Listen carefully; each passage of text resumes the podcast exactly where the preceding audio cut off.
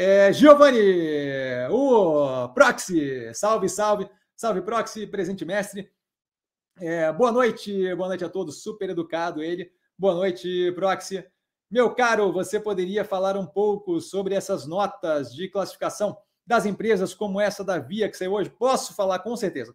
É, eu postei ali no stories do canal, tá? Aquela. Ah, o quadro, né? A tabela toda da classificação.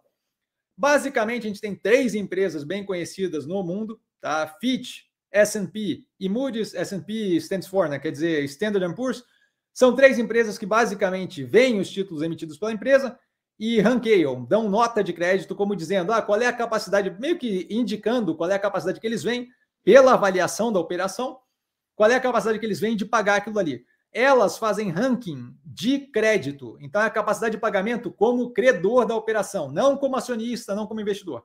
Aquilo dali é pura e simplesmente ah, uma avaliação muito próxima do que um banco faria, certo? Eu comentei, não lembro com quem eu estava falando hoje, mas eu comentei que acho que com o André, é, acho que o André Luiz. É, eu comentei no Instagram que, assim, ó, antes de, de, Meu primeiro trabalho no, no, Itaú, lá primeira vez, eu trabalhava na área de crédito, que apresentava os casos é, na comissão especial, que era direto com o diretor de crédito do banco, na época o Sérgio Verlang, e os casos que o Sérgio Verlang não tinha o aval, a comissão especial não tinha o aval para aprovar, iam direto para o Roberto Setúbal, que era o presidente do banco. Então, casos que eu avaliava iam.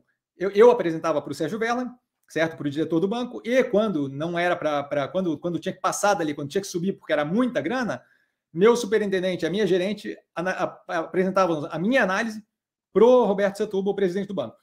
Então, assim, essa parte toda com crédito, eu tive uma experiência muito cedo e com operações de grande porte, certo? Porque era tudo que fugia da alçada do Itaú BBA, que era o corporate. Então, o que o, o que o corporate do banco não conseguia aprovar, vinha para gente.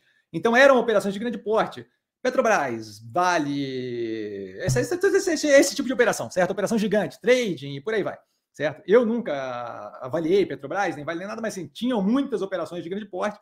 Eu não lembro agora da cabeça, de cabeça quais eram, tá? Mas assim, uma cacetada de operação de empresa de grande porte, certo? E o que esse tipo de, de, de empresa faz é basicamente isso: é uma avaliação de qual é a capacidade da operação de pagar, que é a mesma coisa que um banco faz quando está avaliando crédito. Eu vou emprestar o, o, o, ganho que eu tenho para emprestar, as taxas que vão pagar, esse tipo de coisa tudo é definido pela parte comercial do banco. A nossa parte de análise de crédito é garantir, é, é entender se aquilo ali faz sentido, tá? E garantir que aquilo ali tenha condições de ser pago de acordo com a operação. É isso que eles fazem. Eles avaliam o que é, qual é a capacidade da operação de pagar aqueles títulos e aí carimbam o título com uma nota de crédito. A nota de crédito que foi reduzida hoje para os títulos ali, para alguns títulos da, da Via, basicamente diz: Antes, a gente tinha uma nota que dizia que ela era muito fortemente, é, ela, ela, tinha fortemente a capacidade de pagar aquilo. Agora, eu tirei um degrau para baixo, que, que significa dizer que ela tem marginalmente menos força para pagar aquilo, mas ainda na faixa ali do A. Tá? Então, a classificação ainda é investment grade, ainda é muito positiva. Para sair de investment grade, de grau de investimento, ela teria que cair mais três degraus e mais um degrau, certo? Ela teria que cair todos os Bs e passar para um C. Então, assim, ainda é um título de muita confiança no que tange crédito. Isso daí, por que, que eu pontuei ele no canal? Porque a galera toda que fala que a operação vai falir, a operação quebra por não conseguir cumprir compromisso financeiro. Aquela nota ali fala que ela tem uma forte capacidade justamente de cumprir compromisso financeiro certo? Então teve uma redução numa nota ainda em níveis muito altos, certo? Quando teve, teve uma, uma menina que segue a gente, agora me fugiu o nome dela, mas ela veio me perguntar que ela não estava entendendo porque ela estava estavam falando do downgrade, né? Downgrade é o que chama essa redução no crédito, estavam é, falando como negativo. E eu falei, sim, a redução no crédito é negativo. A situação como um todo é positiva. E aí fui explicar para ela e eu achei um exemplo que eu acho que funciona bem, certo? É como assim, ó, todo mundo acredita que você vai tomar um tiro no rosto, certo? Um tiro de arma no rosto. Esse daí seria a falência, certo? E aí, na verdade, você toma um chute na canela. O chute na canela é negativo. A redução do crédito é negativo. Mas é absolutamente menor, menos negativo e muito, muito, muito menos negativo do que tomar um tiro no rosto, certo? Que acabaria com a situação como um todo. Então, basicamente isso.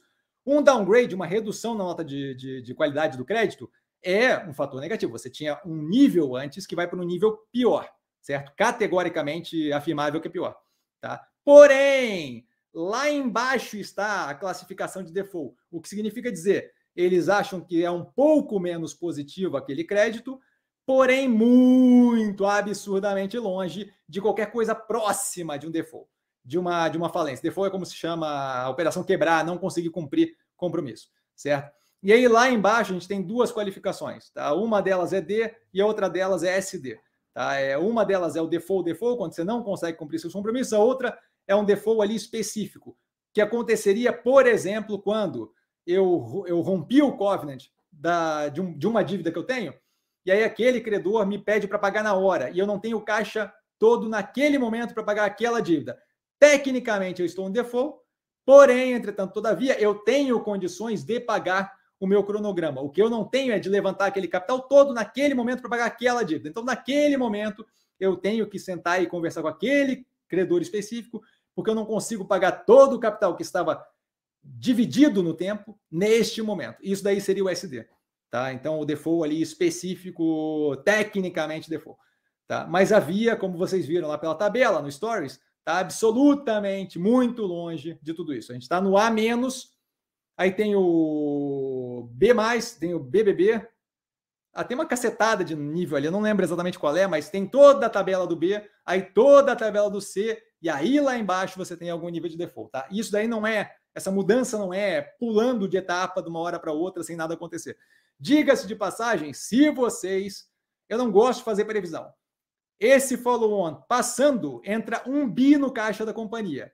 Vamos ver se não vai ter um aumento dessa nota na sequência certo? Na próxima avaliação que fizerem, porque hoje é uma companhia com um bilhão de, real a de reais a menos.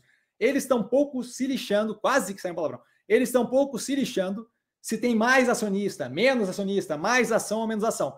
Para eles, o que interessa é a capacidade de pagar a dívida. Para essa capacidade de pagar a dívida, a única coisa que interessa no processo de follow-on é que entrou um bilhão a mais de reais na conta. Vamos ver. Deixa passar o processo de follow-on e vamos ver se eles não aumentam essa nota de novo certo? Só, só para só, só, só deixar aqui o gostinho do, do, do, do olho de Tandera aí para frente. Tá? Espero ter sido claro, espero não ter confundido mais do que ajudado. Qualquer negócio, eu estou sempre no Insta, tá? No arroba investir com sim.